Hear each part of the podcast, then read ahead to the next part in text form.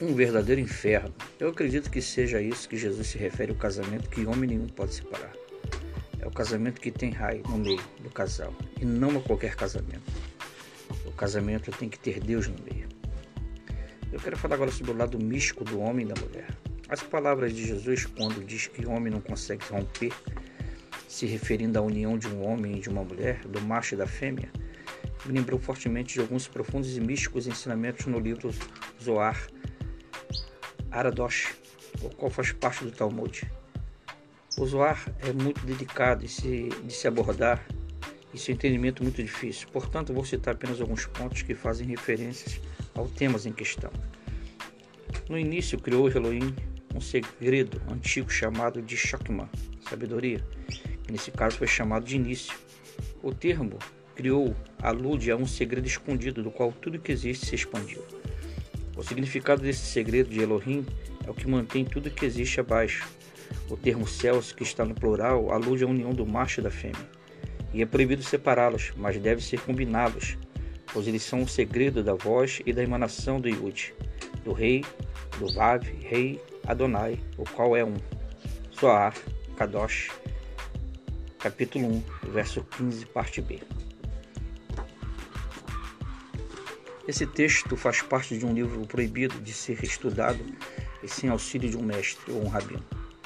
É, não quero me prender a todo o texto, mas se observarmos, ele faz a mesma menção de Jesus sobre a união feita por Deus, do macho da fêmea, e da proibição de separá-los. Segundo essa passagem, quando a Torá, em seu começo, ensina que Deus criou os céus, plural, e a terra de uma forma mística, esses céus não representam apenas o céu físico, o céu dos anjos, o céu da habitação de Deus e etc.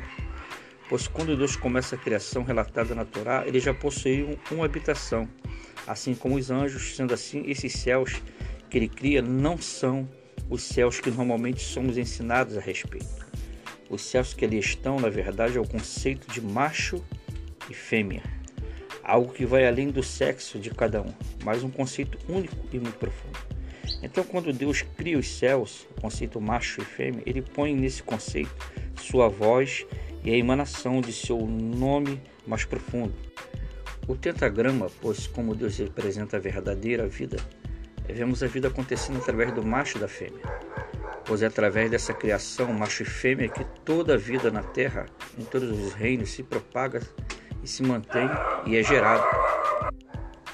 Em outras palavras, a vida que esse nome gera o qual emana pelo macho e pela fêmea, é o poder de Deus para que todos os seres gerem vidas e se procriem gerando filhos. Isso representa os céus criados em Gênesis capítulo 1, verso 1. É o relato de um dos poderes de Deus, o poder de trazer a vida, sendo elucidado e chamado de céus e então colocado na mão do conceito macho e fêmea. Em seguida, nos é ensinado que é proibido separá-los. Isso porque o macho e a fêmea foram criados um e sempre serão até que em um determinado momento da história o próprio Deus resolve fazer uma separação física desse conceito, criando a mulher a partir do homem. E quando ambos se unem novamente, trazendo de volta a realidade deles, aquilo criado por Deus é onde emana o nome acima de todos os nomes. A separação, essa base onde está esse nome é quebrado, e a emanação de Deus deixa de existir nessa realidade.